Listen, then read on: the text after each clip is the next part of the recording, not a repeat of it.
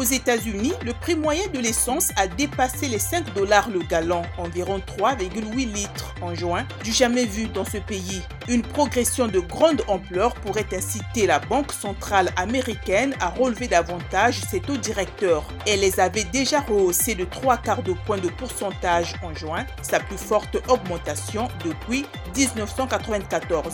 La prévision de croissance de la demande mondiale de brut pour 2022 pourrait atteindre 99,2 millions de barils par jour selon l'Agence internationale de l'énergie. Du côté de l'offre, l'agence constate une résilience de la production russe, une performance surprenante en dépit des sanctions et une offre accrue venue des États-Unis et du Canada. En 2023, la demande mondiale devrait s'établir à 100,1 millions de barils par jour et dépasser ainsi les niveaux d'avant la pandémie de Covid-19.